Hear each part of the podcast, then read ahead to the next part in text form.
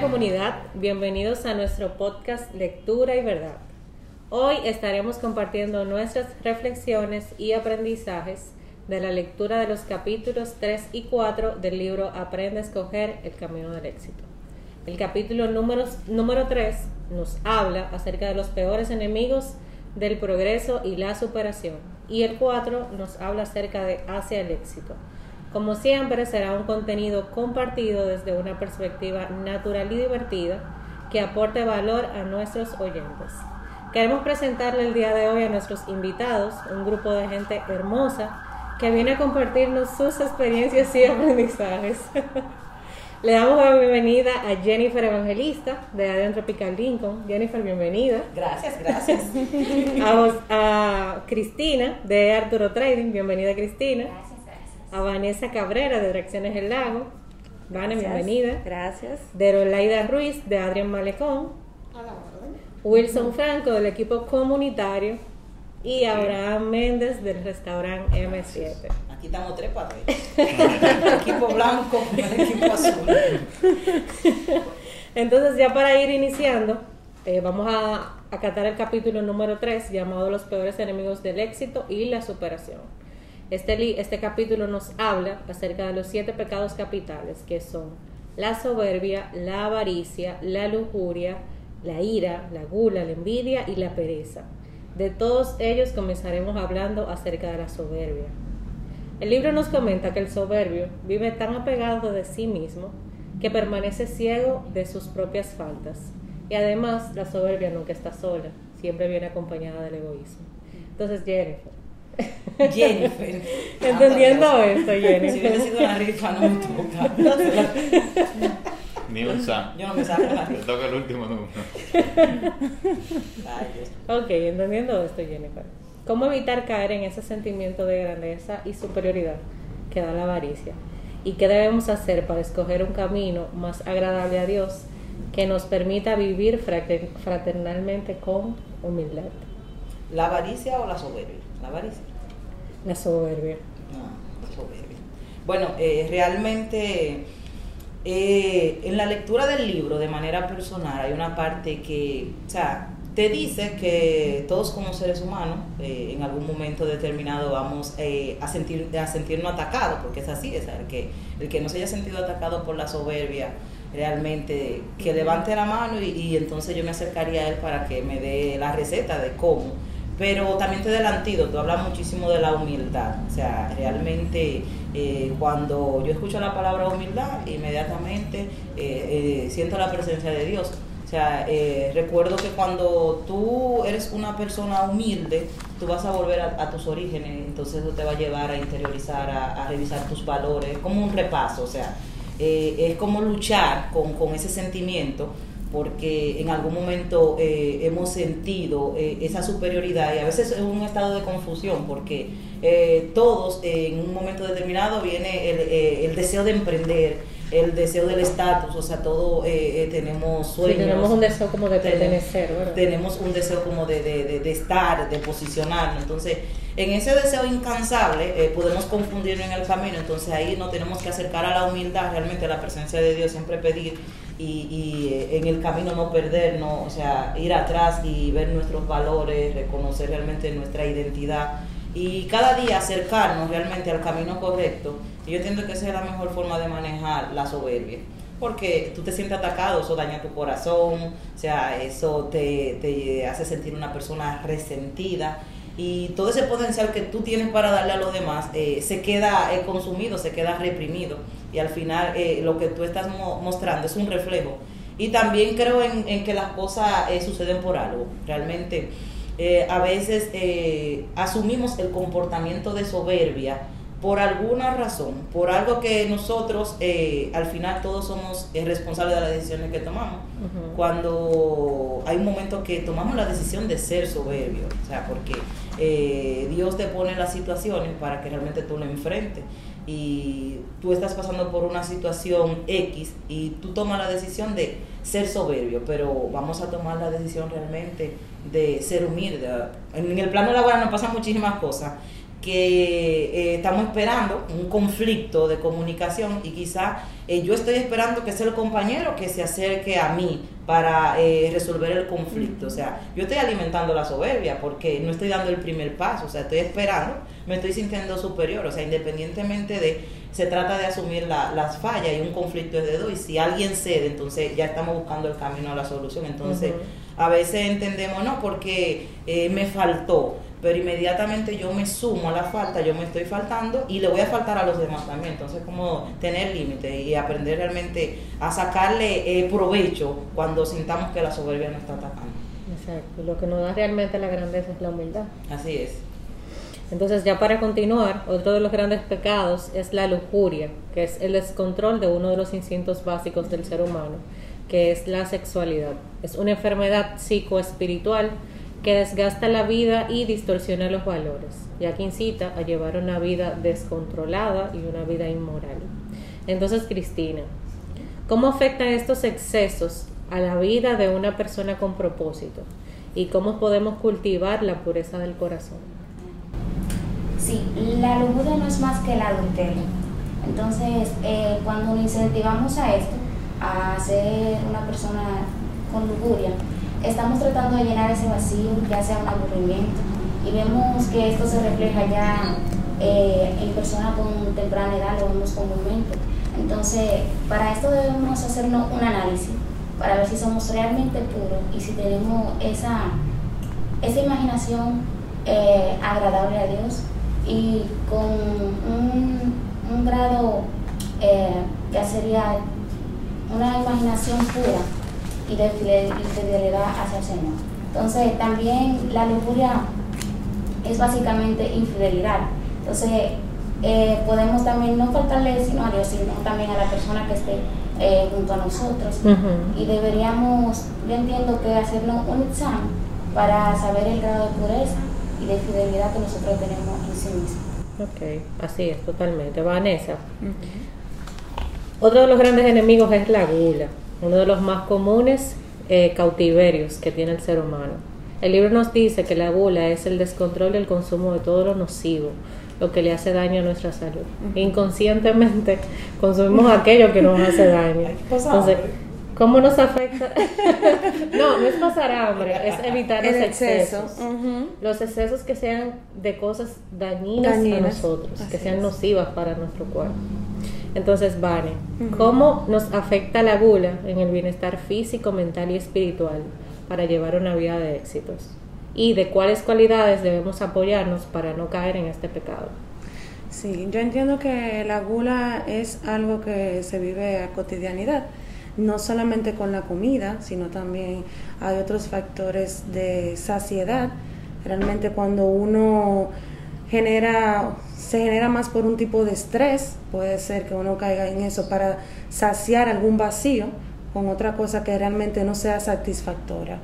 La gula la puedo relacionar que aparte de lo que es la comida y la bebida, también está con lo que son los malos vicios, los malos hábitos, que realmente por, puedo decir inconscientemente, esa persona se va lacerando a sí mismo, o sea, se va haciendo daño para saciar otra, otra necesidad que tiene, que realmente no sería con la que lo está haciendo. entiendo que para poder sobrepasar lo que es ese mal hábito, ese vicio, sería primero pedirle mucho a Dios, porque es algo que primero uno como persona debe de reconocer de que está en falta, de que lo está haciendo mal. Y segundo sería trabajarlo, o sea, no sé, con alguna ayuda de terceros, realmente la unidad familiar, eh, trabajándolo y saciando quizás con algo más productivo, enfocándose más en algo, en alguna actividad que realmente no incurra a un daño. No, no llenar el vacío con el suplente de la comida. Exactamente. O de algún vicio nocivo. Algún vicio nocivo. Sino tener dominio propio y pedirle a Dios que nos ayude y que nos encamine por el camino. Sí, tener ese stop, decir, no, ya basta. Realmente, primero reconocerlo, porque si uno no te puedo decir que cuando lo hace a veces hasta inconscientemente. Come, come, come y no, no siente la satisfacción hasta que llega un punto de que hasta se puede, hasta que se puede eh, lacerar a sí mismo. Claro. Se Me llega un punto donde, abuela. donde ya vamos a explotar. Cuando ella la de gula, eh, eh, en los campos le decían de, de burla. Y, y si tú pedías más comida, los abuelos te daban hasta que tú Hasta te llenes. y te pusieras malo. Y, y te daban. La o sea, esa era la lección. La o sea, famosa perplejía, como le dicen los, abuelos de uno. Pero si uno aprendía a no comer mucho también, ya uno...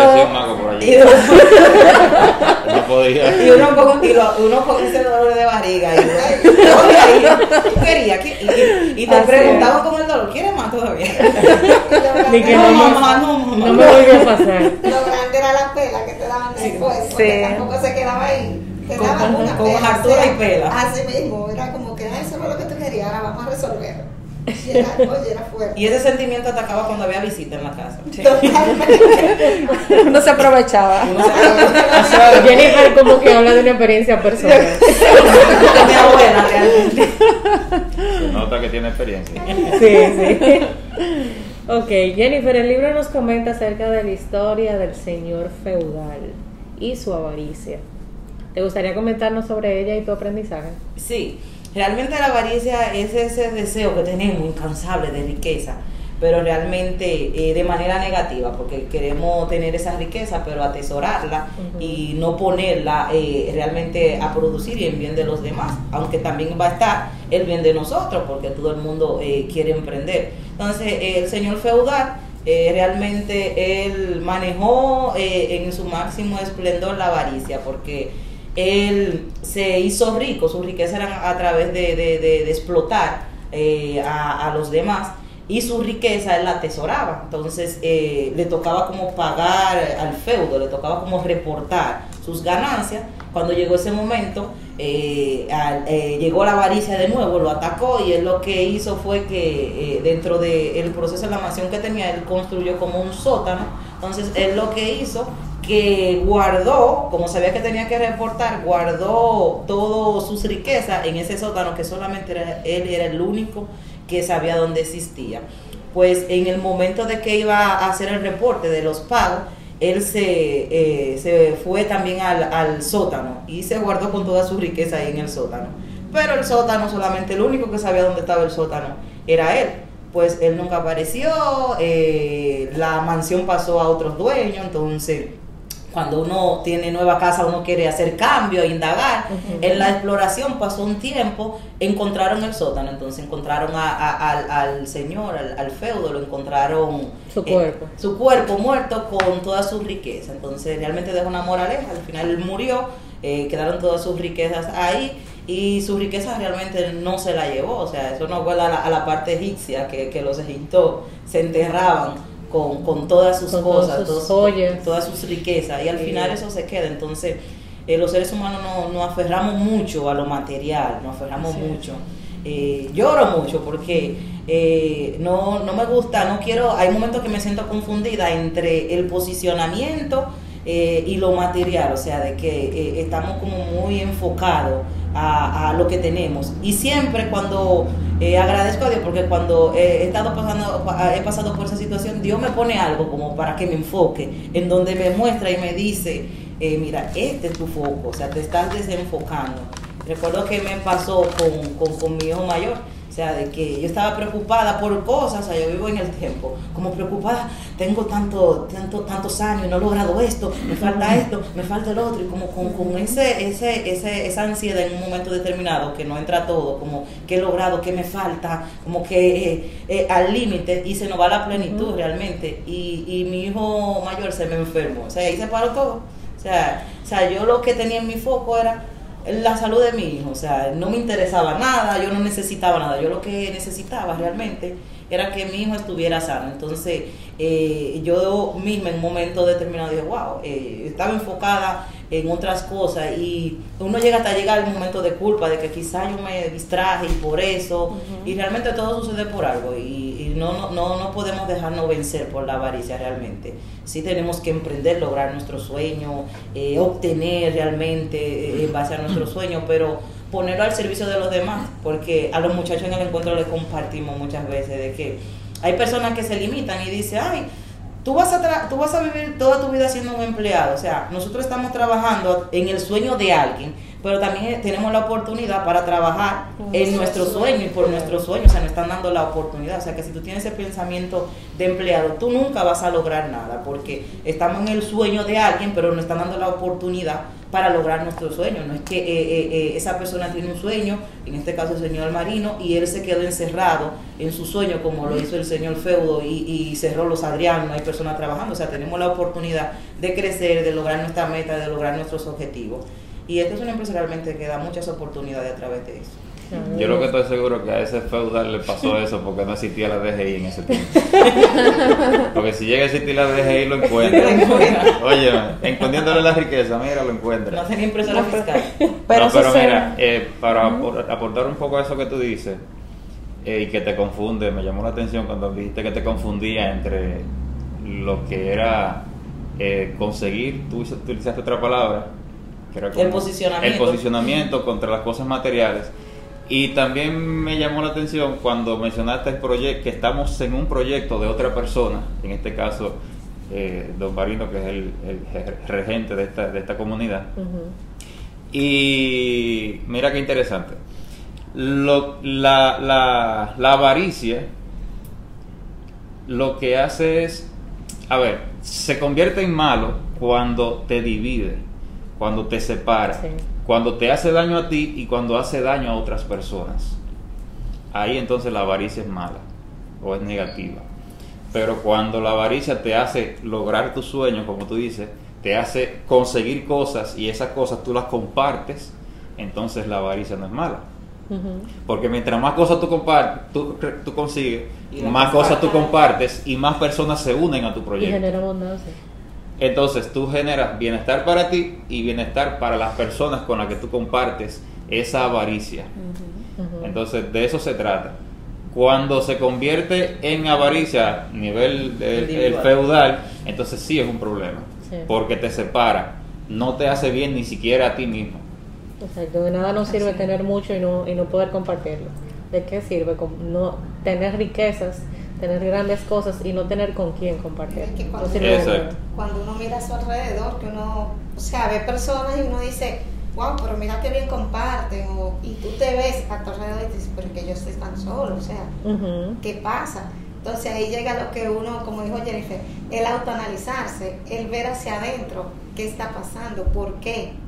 Entonces, en esa parte, yo estoy muy de acuerdo con, con. Wilson, que por un lado es buena, aunque mayormente la vemos de modo negativo realmente, pero por otro lado es mala, porque es como que te lleva a ese trance, como que te dice, está bien lo que estoy haciendo, o, lo- o cómo lo estoy haciendo, o a quién estoy afectando. Y a veces sin darnos cuenta, afectamos tanto nuestros alrededores que nada, o sea, nadie quiere estar cerca o nada, o sea, o todo lo que toca lo destruye sin darte cuenta. Y es por eso, porque a veces no nos analizamos, no nos detenemos a mirar hacia adentro. La chica bomba. Yo iba, iba, iba, Avaricia iba, iba- a acompañar todo lo, lo- lo que dijo Jennifer, lo que dijo lo, eh, lo compañero aquí sobre lo que es la avaricia, que la avaricia es muy peligrosa. Es muy peligrosa porque ¿qué pasa? La avaricia puede llevar a uno a lo que es la depresión, puede llevar a uno también a lo que es el egoísmo. La frustración. ¿Qué pasa? Ella decía que a veces uno se, se, plata, se plantea metas, lo cual uno no logra conseguir, y uno dice, wow, pero tantos años y no he logrado esto. Y ahí lleva lo que es la depresión y el egoísmo de que viene alguien que es nuevo y puede conseguir eso, y eso es algo que le hace mucho daño a uno. Ok, ahora vamos a hablar de la envidia, que es muy, muy parecida o van de la mano, ¿verdad? El envidioso sufre cuando el vecino conquista una altura mayor que él, se siente desafiado, ¿verdad? Cuando se compra un equipo de música que suena más. Pero se goza cuando se siente superior a los demás, es una cosa increíble. Entonces, Cristina, te pregunto, ¿cómo limita nuestro éxito llevar una conducta envidiosa? ¿Y cuáles actitudes recomiendas poner en práctica para la empatía y el amor a los demás? Bueno, eh, la persona envidiosa es simple y llanamente una persona que quiere eh, lo que el otro tiene. Si yo, por ejemplo, tengo un objetivo y yo soy una persona envidiosa y yo veo que la otra persona está logrando, me desenfoco. ¿Y qué hace? Esto afecta a mi objetivo a lograr y eso me, me Te atrasa. Exacto, me desvía de mi meta. Entonces, Para, para no ser una persona envidiosa, yo digo que debe de haber humildad ante todo. Y no simplemente, y como usted dijo, tener empatía hacia los demás, poniendo en el lugar del otro. Y enfocarnos nosotros mismos hasta dónde nosotros queremos llegar y qué queremos lograr. No desviarnos de nuestro camino. Y simplemente, o sea, también ver que la persona, todo lo que la persona logra es porque se lo ha ganado. Ujú. Hay un camino y una historia que lleva cada quien. Entonces, Exacto. si tú no te enfocas en la tuya y vives pendiente de la de otros, tú vas a atrasar tu proceso de crecimiento porque vas a estar pendiente del crecimiento de otros. Porque también entiendo que es muy fácil ver lo que el otro ha logrado sin saber lo que le ha conllevado, Lo que le ha costado. lo que le ha costado, sí. Así es, totalmente. Para entrar en la gula, vamos a citar un, vers- un proverbio de Salomón, él decía, la respuesta amable calma el enojo, la respuesta violenta eh, lo excita más. En la ira, ¿será? En la ira. Eh, sí, para Ajá. hablar de la ira. Eh, cuando estamos muy enojados tenemos que contar hasta 100 antes de Así hablar. es.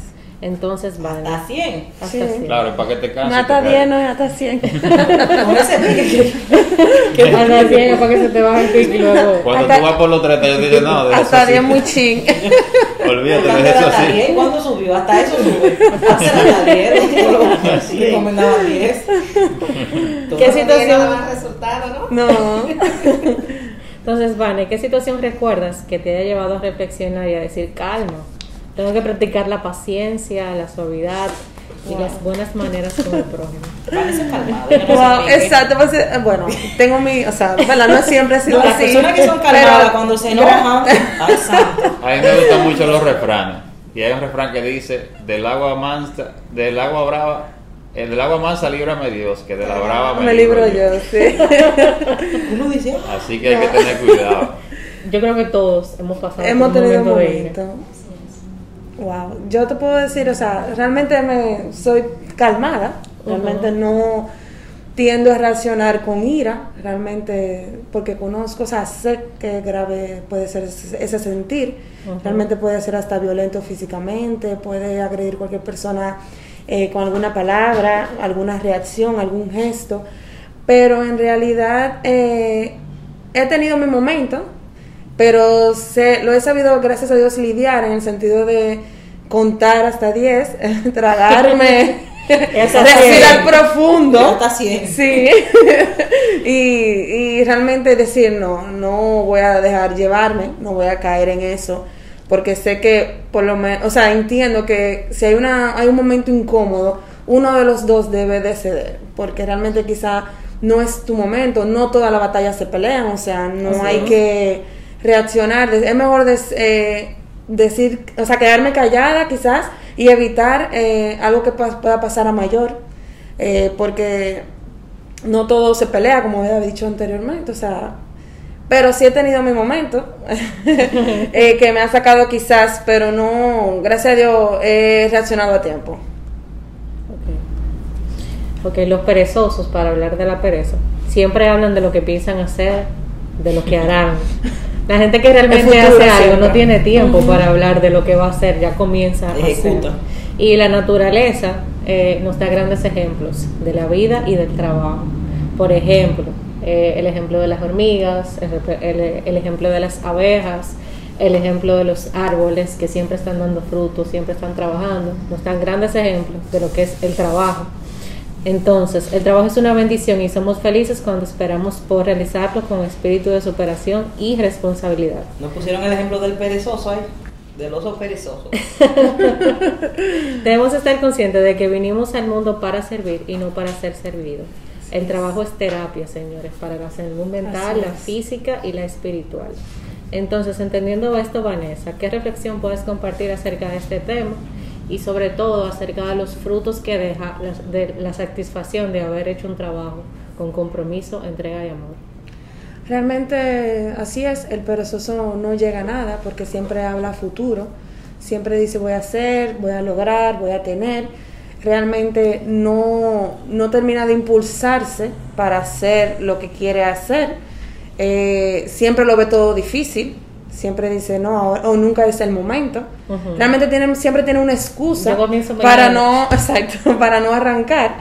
Y realmente solo eh, es algo muy malo al que no lo cree. Quizás lo ve porque está, lo puede ver bien porque está cómodo, pero realmente hay que salir de su zona de confort, luchar por lo que uno quiere, trabajarlo, sudarlo, porque a la hora de tú gastar más, o sea, lo más fácil de, de- vamos, el ejemplo más fácil sería el dinero.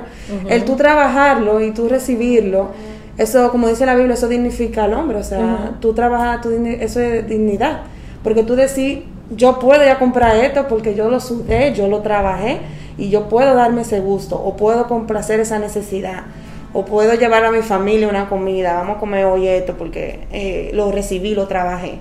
Y realmente eso es una satisfacción increíble, tú decir que con tu esfuerzo todo lo que tú has logrado.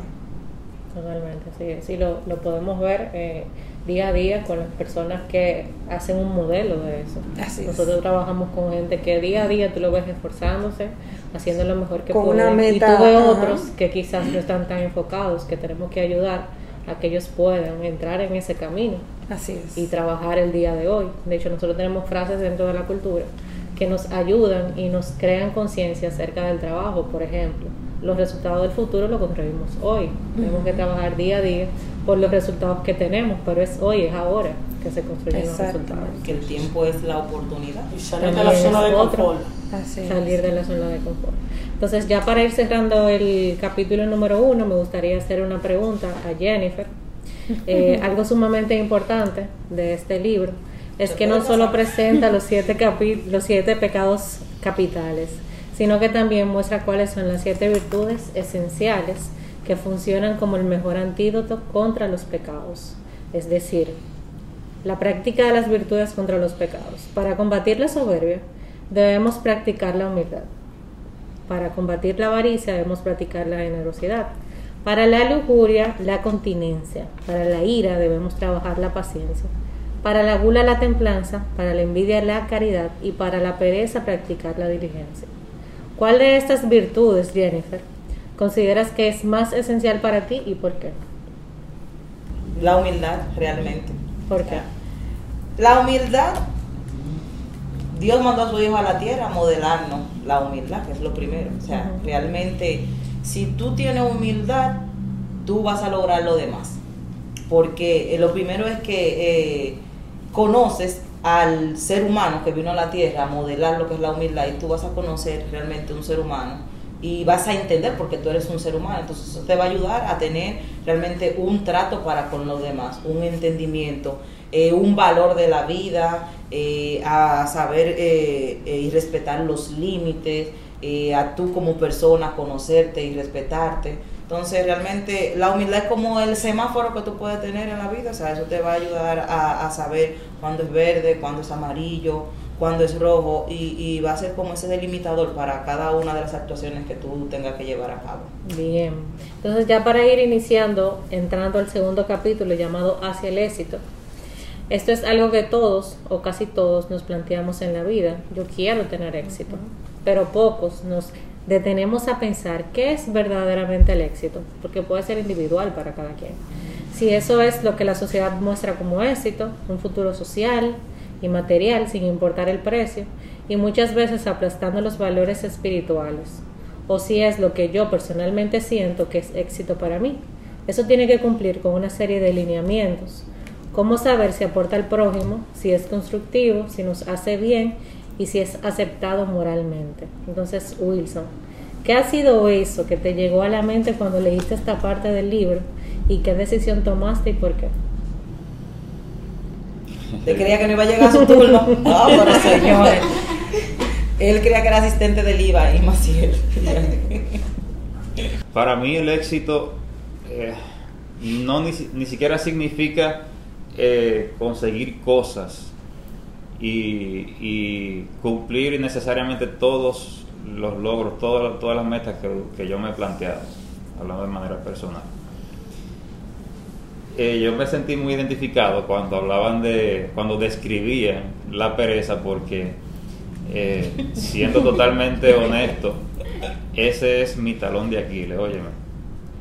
Es algo con lo que yo he luchado toda mi vida, toda mi vida.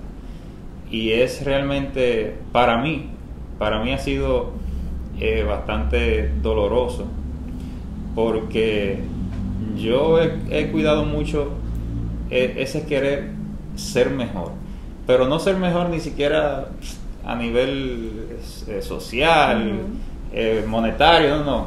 Ser mejor con lo que tú te sientes que es ser Exacto, exacto. Eh, ser, esas cosas que a mí me, me limitan, a mí me gusta hacer lo posible por eh, minimizar ese efecto limitante que tienen en mí. Y realmente con la pereza yo he perdido casi la batalla. No le, no le he perdido, eh, no, no me he rendido. Pero quiero decir... pero es una lucha diaria, ¿eh? Sí, quiero decir por lo difícil que ha sido.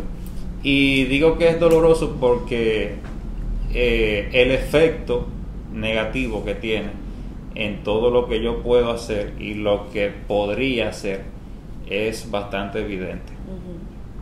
Eh, así que todavía sigo, sigo No, luchando con eso. Entonces conecto eso con el tema de- del éxito porque efectivamente esa, esa debilidad mía, vamos a decir, de mi persona, tiene mucho que ver con el que yo haya podido eh, lograr ciertas cosas o no.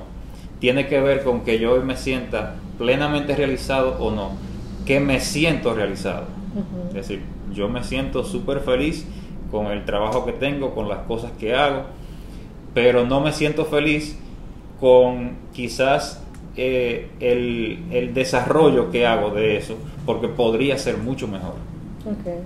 Es decir, podría ser mucho mejor. Sí, yo creo que todos tenemos la oportunidad de hacer las cosas mejor, de como lo hacemos hoy. Exacto, entonces esa es mi, mi, mi lucha diaria, esa es mi lucha diaria, de, de ver, ok, ayer yo, yo pude haber hecho esto y esto, tuve tiempo para esto, pero me distraje en esto, me distraje en lo otro, y, y se me quedó para hoy, y hoy se me quedó para mañana, y vivo en esa lucha constante. Entonces, eso tiene efectos eh, muy, muy delicados porque el ser humano es relacional, y todo lo que yo hago tiene efecto en el otro. Es decir, todos los que estamos aquí en las posiciones que, que tenemos a nuestro cargo, todo lo que hacemos tiene efecto en los demás. Y pongo un ejemplo, por ejemplo, a veces Maciel me pide un reporte, un informe, y yo duro dos días o tres días para dárselo. Ella está detenida esperando que yo le dé esa información. Y ahí viene la ira y la ataca. No. No, Maciel, Maciel, Maciel yo creo que cuenta como hasta 60. Ella después me llama con su calma. Mire, Wilson, es para verificar el reporte. Ah, sí, yo te lo envío ahorita.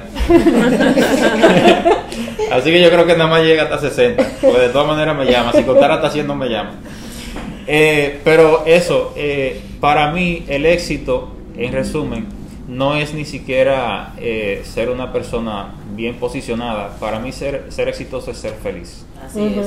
Totalmente. Para mí ser exitoso es ser feliz y, y tú tener la conciencia plena de que lo que tú estás haciendo, lo estás haciendo a plenitud, lo estás haciendo con las mayores capacidades que tú tienes y lo estás haciendo de la mejor manera que tú puedes hacerlo.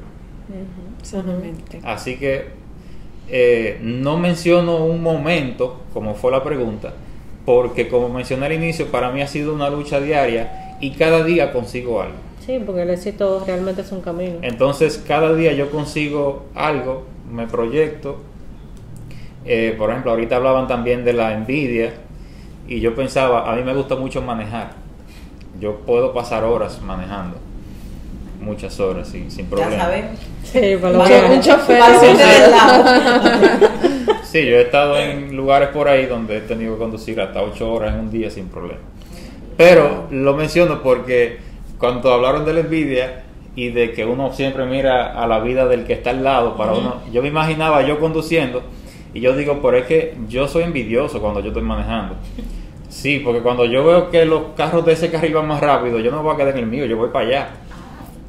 Claro, yo voy para allá, yo no puedo estar en el carril lento, yo tengo que estar en el carril rápido. Pero eso tiene que ver con que mi forma de ver la, la envidia y, y con miras al éxito es ver qué está haciendo bien el otro. Porque si la otra persona lo está haciendo bien, de la manera que lo está haciendo, pues yo también puedo hacerlo bien. si yo no lo estoy haciendo como él, es probable que yo no necesite hacerlo como él, pero voy a intentarlo. Claro. Y quizás en ese proceso de intentarlo me doy cuenta de que no necesito hacerlo exactamente como él, pero encuentro mi manera de hacerlo bien. Entonces, por eso para mí el éxito no tiene un momento. Para mí el éxito es cada día decidir ser exitoso, es cada día ver qué es lo que me resulta y lo que no me resulta y saber elegir como hay otro tema por ahí que lo vamos a tocar. Pero antes de ese tema, vamos a hablar acerca de pensar antes de actuar. La frase pensar antes de actuar nos invita a detenernos, a hacer una pausa y preguntarnos si las cosas que vamos a hacer son para nuestro bien y las personas que amamos, tanto para mí como para aquellas personas que son cercanas a mí. Si nosotros estamos en las condiciones para hacer eso que nos están pidiendo y si con ellas honramos a Dios. Entonces te pregunto, Vero, todos hemos tomado decisiones erróneas.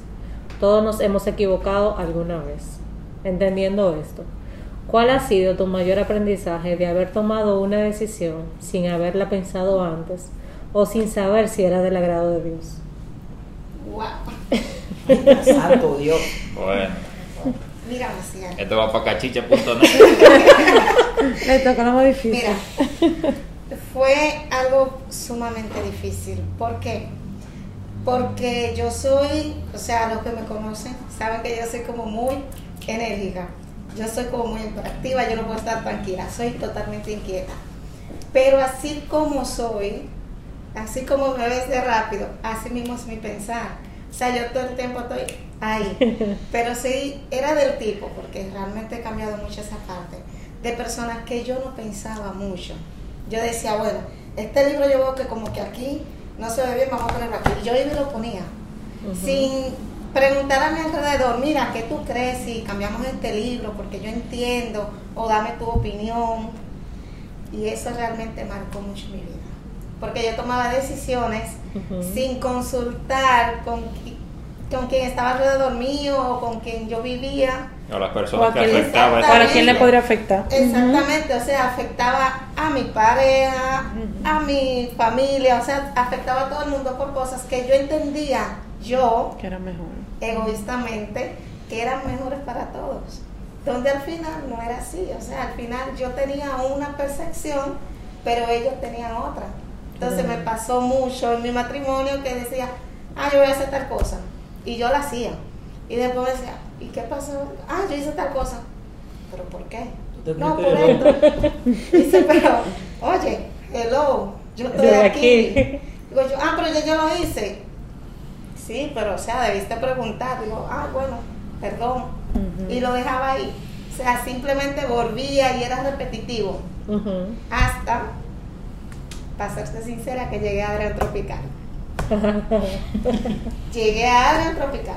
Ah. Pero Laila, bájale 10 a la intensidad. Hay que consultar. Hay Hay que consultar. consultar, Hay que comunicar. preguntar, hay que comunicar. Y yo, Nos necesitamos. Yaniri llegaba, por ejemplo, decía, Derolaida tal cosa, no, yo hice tal cosa, me dice, ok, ¿y consultaste? No, Ay, Dero, porque ya Dero, no pero. ¿por qué? Ay, Dero, ay Jesús. Mira, Conociendo a Yaniri. Mira, todo se consulta. Siempre consulte, nunca tome decisiones a la ligera. Digo, Yaniri, pero que era necesario por esto. No, usted se detiene un minuto, piense, Así es. y vea las consecuencias que puede traer o a quienes podemos afectar. Totalmente. Y yo, ok. Entonces, Algo Tropical me enseñó a tener que pensar, consultar, a no imaginar, a todo preguntarlo, a todo decir, mira, ¿qué tú crees de tal cosa? O vamos a hacer tal cosa, o cómo podemos hacer tal cosa, incluyendo también la Biblia Así es. Porque la Biblia me enseñó mucho, mucho, mucho. O sea, uno lee muchos libros y a veces no se detiene a leer la Biblia. Y la Biblia tiene el manual de cómo De tú vivir, de cómo tú conduc- Sin que se le escape nada. Sin que se te escape nada. O sea, te cambia totalmente. Y eso pasó conmigo. O sea, lo adopté de una manera a mi vida que yo dije, wow, si yo hace 5, 6, 10 años atrás hubiese tenido la mentalidad o la manera de pensar que he adquirido en estos seis meses Wow. hubiese evitado muchas cosas en mi vida. Claro. Y realmente sí, me enseñó Adrián Tropicana a pensar y a consultar. Me sentí identificada ahí, realmente. Y me acordé a Wilson también, que en la escuela de, de negocio Wilson decía, porque, o sea, de todo lo que nos ha enseñado el libro es que le saquemos provecho a lo bueno y de, y, y de todas esas, esas, esas virtudes y vicios, los vicios vamos a sacarle, no lo vamos a convertir en vicio, vamos a quedarnos en las virtudes. Y realmente Wilson decía en la escuela de negocio que en la parte de pensar antes de actuar, que ese era un talón de Aquiles de él también. Entonces, en mi caso es que yo me adelanto, o sea, yo me adelanto demasiado. A lo que va a O sea, pasar. a lo que va a pasar. Y yo me programo y entonces me voy muy a la realidad que a veces eh, eh, eh, se va el optimismo, o sea, eh, mm, bueno, yo estoy esperando unos resultados, yo me imagino que van a salir negativos primero y, que van, y luego que van a salir positivos, tengo las dos opciones, me preparo, o sea, yo me preparo mentalmente. Y eso realmente en algún momento determinado, o sea, no te ayuda mucho porque te, te frustra, te carga, te agobia, Te limita entonces te fe limita también a, a, a tú tomar Sí. algunas decisiones, eh, realmente eh, te limita a tú arriesgarte porque tenemos que arriesgarnos y el arriesgarse no es de que "Coño, me voy a tirar y yo no me voy a tirar, pero yo no sé nada, no me voy a tirar. eso no es regate, eso es ser loco. Eso- porque yo no sé nadar, sino que realmente tenemos que asumir eh, el riesgo sabiendo, o sea, analizando las consecuencias. O sea, no es que vamos a durar, o sea, hay que razonar antes de reaccionar, pero no nos va a durar tres horas razonando, déjame ver, o sea, porque si nos quedamos ahí es malo.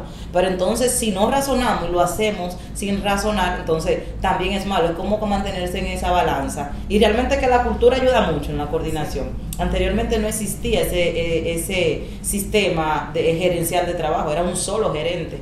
Y a mí me tocó también pasar por ese proceso de cambio.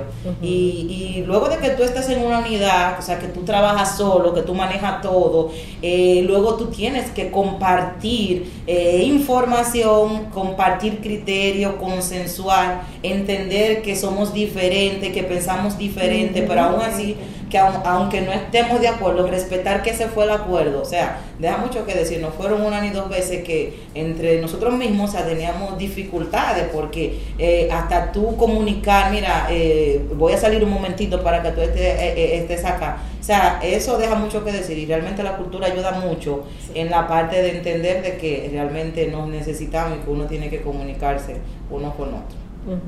Totalmente, y la comunicación es parte fundamental de la vida, o sea que nos ayuda en todos los sentidos. Eh, este capítulo nos encamina al siguiente, que es saber elegir. Eh, a cada momento estamos tomando decisiones que van a determinar nuestros triunfos o nuestros fracasos en la vida. El libro nos dice que saber elegir es saber triunfar. Entonces, Abraham, ¿cómo sabes que tomaste una decisión correcta? ¿Y cuáles recomendaciones nos da el libro para aprender a saber elegir? saber elegir. Mira, en la vida a veces uno recibe consejos que uno lo ve simple, pero esos consejos a lo largo uno se da cuenta que esos consejos te hacen falta y uno debe de asumir esos consejos. A veces mismo laborando y nos hablan de pequeños detalles que uno, como decimos, lo, lo pasamos por arriba. Pero quedó bien, sí, pero te faltó esto y esto y esto. ¿Qué pasa? Cuando no sabemos elegir, esos detalles se pierden, porque estamos tratando siempre de salir del paso. ¿Qué te digo? Siempre también eso nos hace decisiones. A veces uno ¿qué te digo? Uno fracasa mucho. Te lo digo por uno mismo, porque hay decisiones que uno la ve pequeñas. Y esas decisiones pequeñas te puede traer un triunfo muy grande, pero te puede traer un fracaso enorme. Esa pequeña decisión y esa pequeña, como dice, metida de pata. Uno dice, no, yo mañana voy a hacer esto, esto, esto y esto. Pero cuando viene a ver, eso uno se lo interpuso mañana, pero si uno lo piensa antes y toma una decisión de hacerlo después, esa decisión no había logrado el fracaso. cuando viene a ver, si no se había esperado más tiempo, logra lo que es el éxito. Saber elegir me, me, me enseñó mucho de pensar antes de hacer la cosa. Y, ¿qué te digo? De saber recibir los pequeños consejos y los pequeños detalles de la otra persona. Y las pequeñas decisiones, analizarla bien. A veces son pequeñas decisiones de éxito, a veces son pequeñas decisiones de triunfo. Gracias. Perfecto. Así es, nosotros en cada momento tenemos la oportunidad de tomar decisiones y esas decisiones son las que nos van a llevar al triunfo o el fracaso. Sean buenas para nosotros o sean malas. Lo importante es discernir lo que es bueno y malo en el momento en el que estamos. Y más que cuando uno ve los resultados realmente, o sea, todo, eh, si tuviéramos la oportunidad de volver el tiempo hacia atrás, muchísimas decisiones no las hubiésemos tomado. Pero de esa hemos crecido y hemos aprendido. Totalmente. A todos nos tocó el te lo dije y a nadie le gustaba escuchar te lo dije. O el me equivoqué. porque fue detrás de un consejo. Entonces realmente eh, cuando tú ves los resultados positivos en tu vida, uno se siente muy bien, wow, tomé la buena decisión.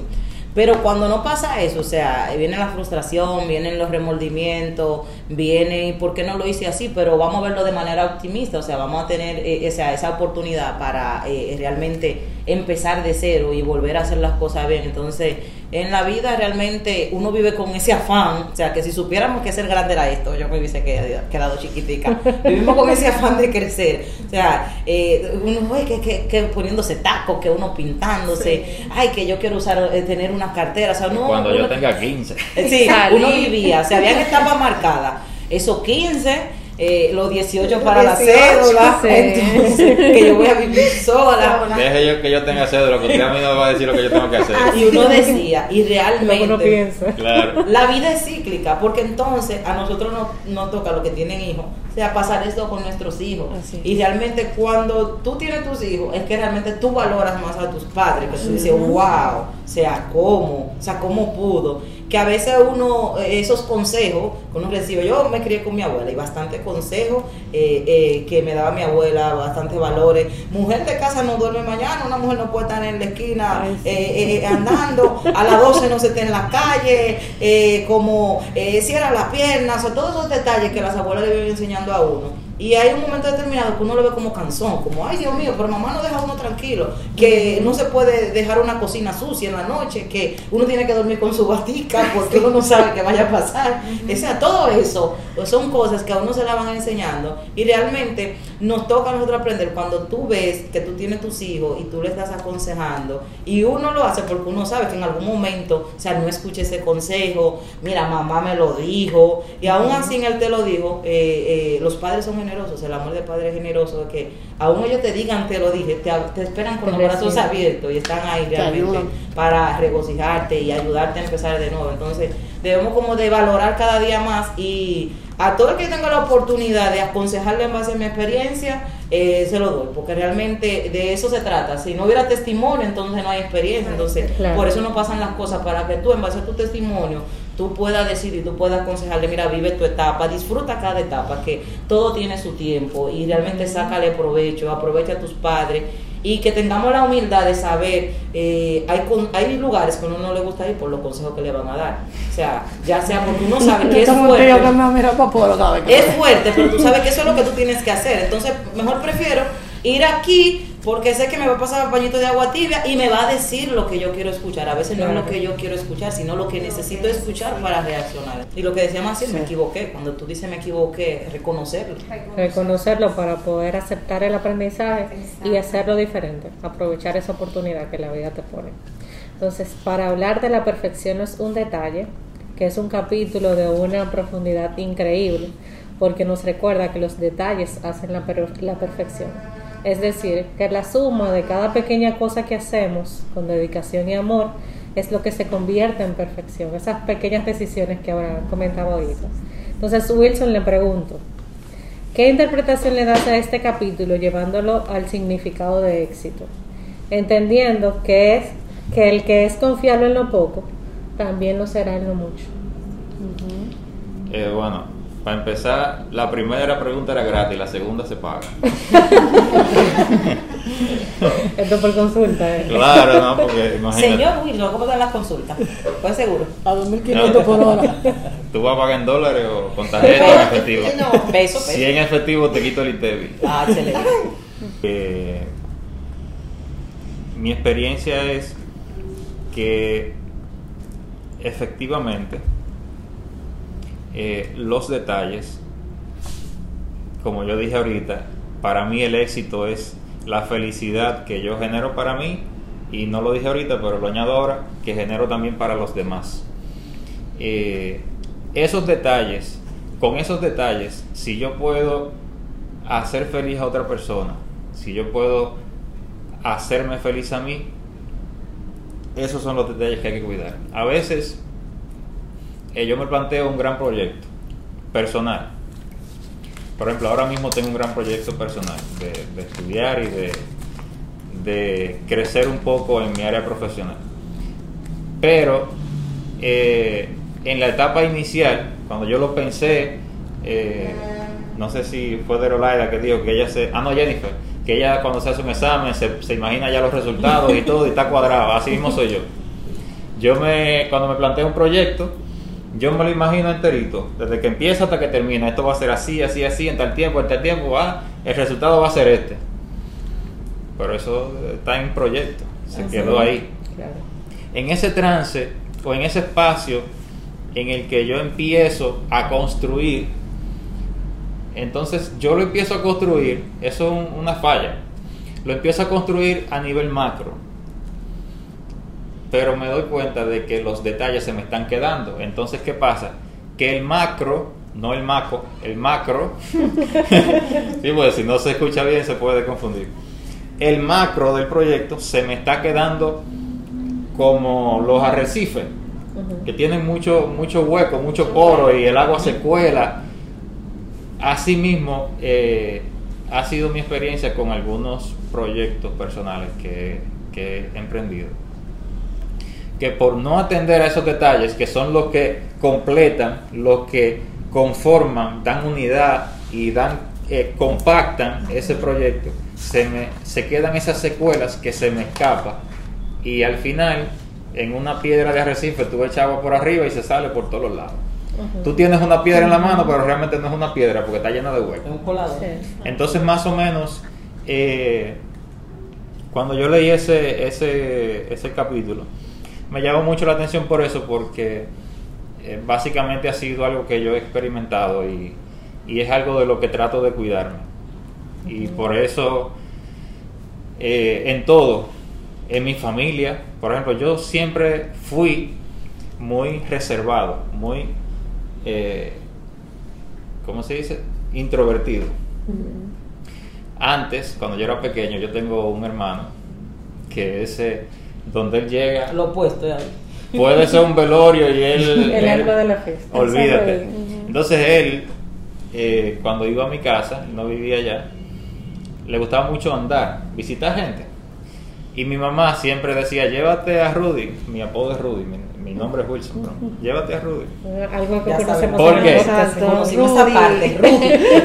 Eh, cuando pongan eso en YouTube, póngale el pi ahí para que no. Mentira. Eh, mi mamá decía, llévate a Rudy, porque ella sabía que yo más de media hora yo no duraba en ningún lado. Socializando. Mi hermano se sentaba en la casa donde llegaba y, y chercha y broma y chiste y no sé qué, y yo en un rincón allá. Loco por irte. Y después de un rato ella decía, Francis, me voy. Y ya, no es que un aviso, es que me voy, porque yo era así, si él no se iba, yo me iba solo. Entonces, Su hermano quizá no le gustaba salir con usted. Y que no me voy a llevar a Wilson. no, se quillaba. Y mis hermanas tampoco. Entonces, eh, digo eso porque incluso en la familia y en todas las relaciones de amistad, eh, poco a poco aprendí, por eso que mencioné de los detalles, que por ejemplo a veces una, un simple mensajito de hola, ¿cómo estás? Ahora que se usa mucho el WhatsApp, eso puede significar muchísimo para tú eh, mantener la cercanía con las personas.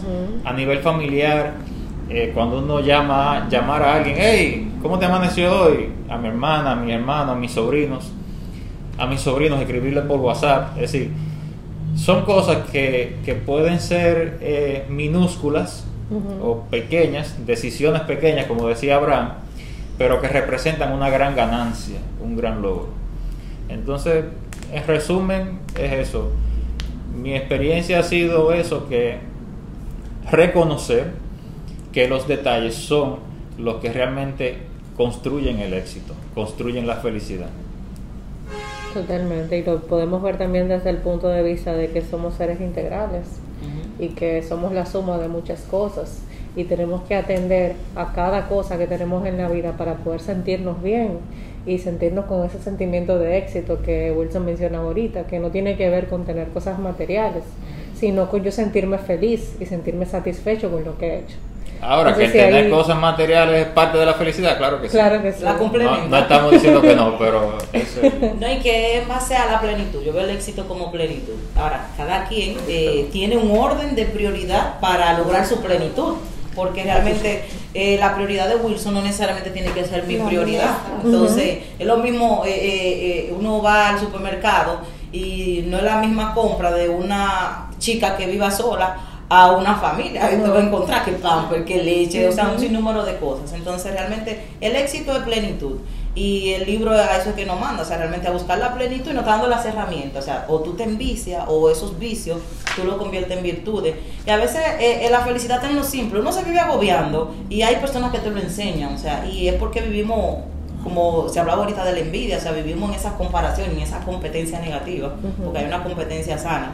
Las redes, o sea, eh, son muy positivas, pero si uno sabe usarlas, porque Claro. también eh, hay una presión en las redes, o sea, hay una presión de posicionamiento, de cómo te vean, o sea, tuve una foto, ay, la familia más feliz, y de repente eh, al otro debe el anuncio que se divorciaron y dice, ¿por qué pasó? Entonces, realmente no es lo que eh, se ve realmente. Entonces, eh, los otros días recuerdo eh, una anécdota con una, una, una tía, o sea, que ella vino eh, de España y ella llegó, o sea, esos viajes son largos.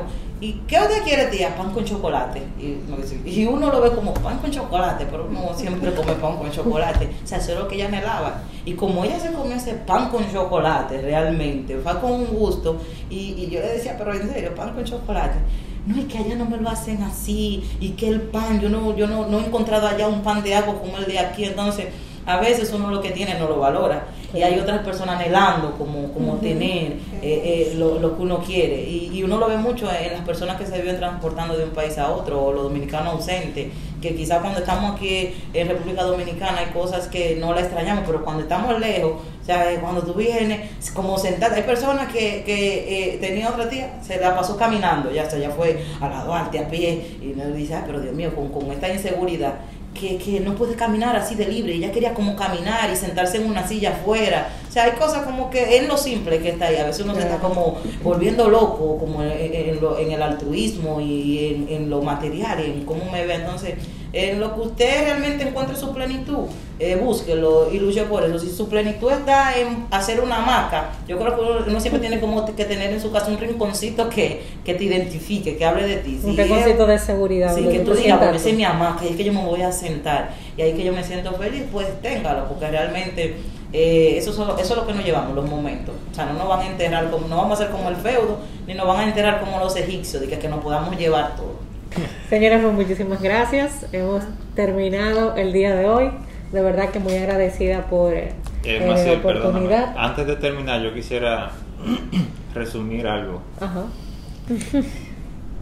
Fíjense, como decíamos ahorita, el ser humano generalmente resalta lo negativo, pero hemos visto que casi todo lo que tenemos es positivo.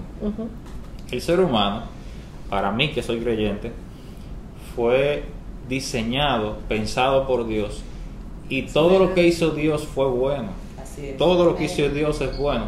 Y todo lo que Dios puso en nosotros es bueno.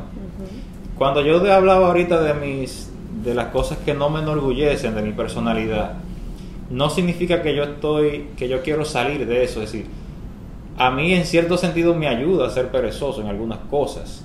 Me ayuda a ser despistado en algunas cosas.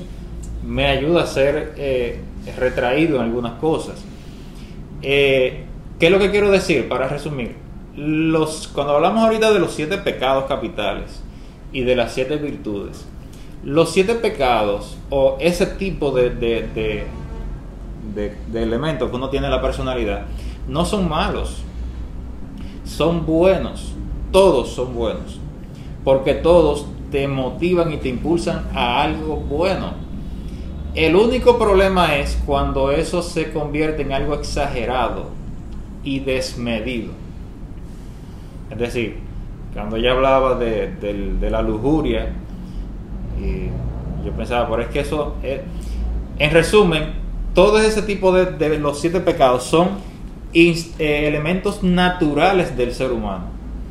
Todo el mundo tiene todos es, todas esas, eh, Sí. los siete pecados capitales, todo el mundo los Eso tiene. todo claro. el mundo los Claro. tiene. ¿Cuál es la diferencia? Que tú decides, debes saber decidir Si hasta qué límite. Exacto, hasta qué límite tú le das cabida, hasta qué límite es positivo, hasta qué límite enriquece y hasta qué límite ya te hace daño. Cada uno de los siete pecados realmente no son pecados, se convierten en pecados cuando se hacen de forma desmedida e inconsciente. Solamente quería como resumir eso porque eh, son temas que a mí me llaman la atención porque yo eh, siempre que hacemos reflexiones decimos, no, yo tengo esto, esto malo, tú tienes eso malo. No, no es malo. Todo lo que somos es bueno. Ahora, se convierte en negativo cuando no lo medimos, cuando no le prestamos atención. Ahora sí, señores, Perdón hemos terminado. Ok. La nota, Esto la no se quiere acabar. No, no, no, dale. que- Ah, te digo que me disculpaba por la interrupción de ahorita porque ya todo estaba terminando. No, no, pero eh, tuvo gran aporte. Hemos terminado el día de hoy. Gracias a cada uno de ustedes por venir y compartir un poquito de ustedes, de lo que son, de su vida. Esperamos que toda la comunidad pueda compartir y ver este, este, esta información, este podcast que hemos grabado para ustedes. Esto ha sido la grabación del podcast Lectura y Verdad, episodio 2. Nos vemos en el próximo.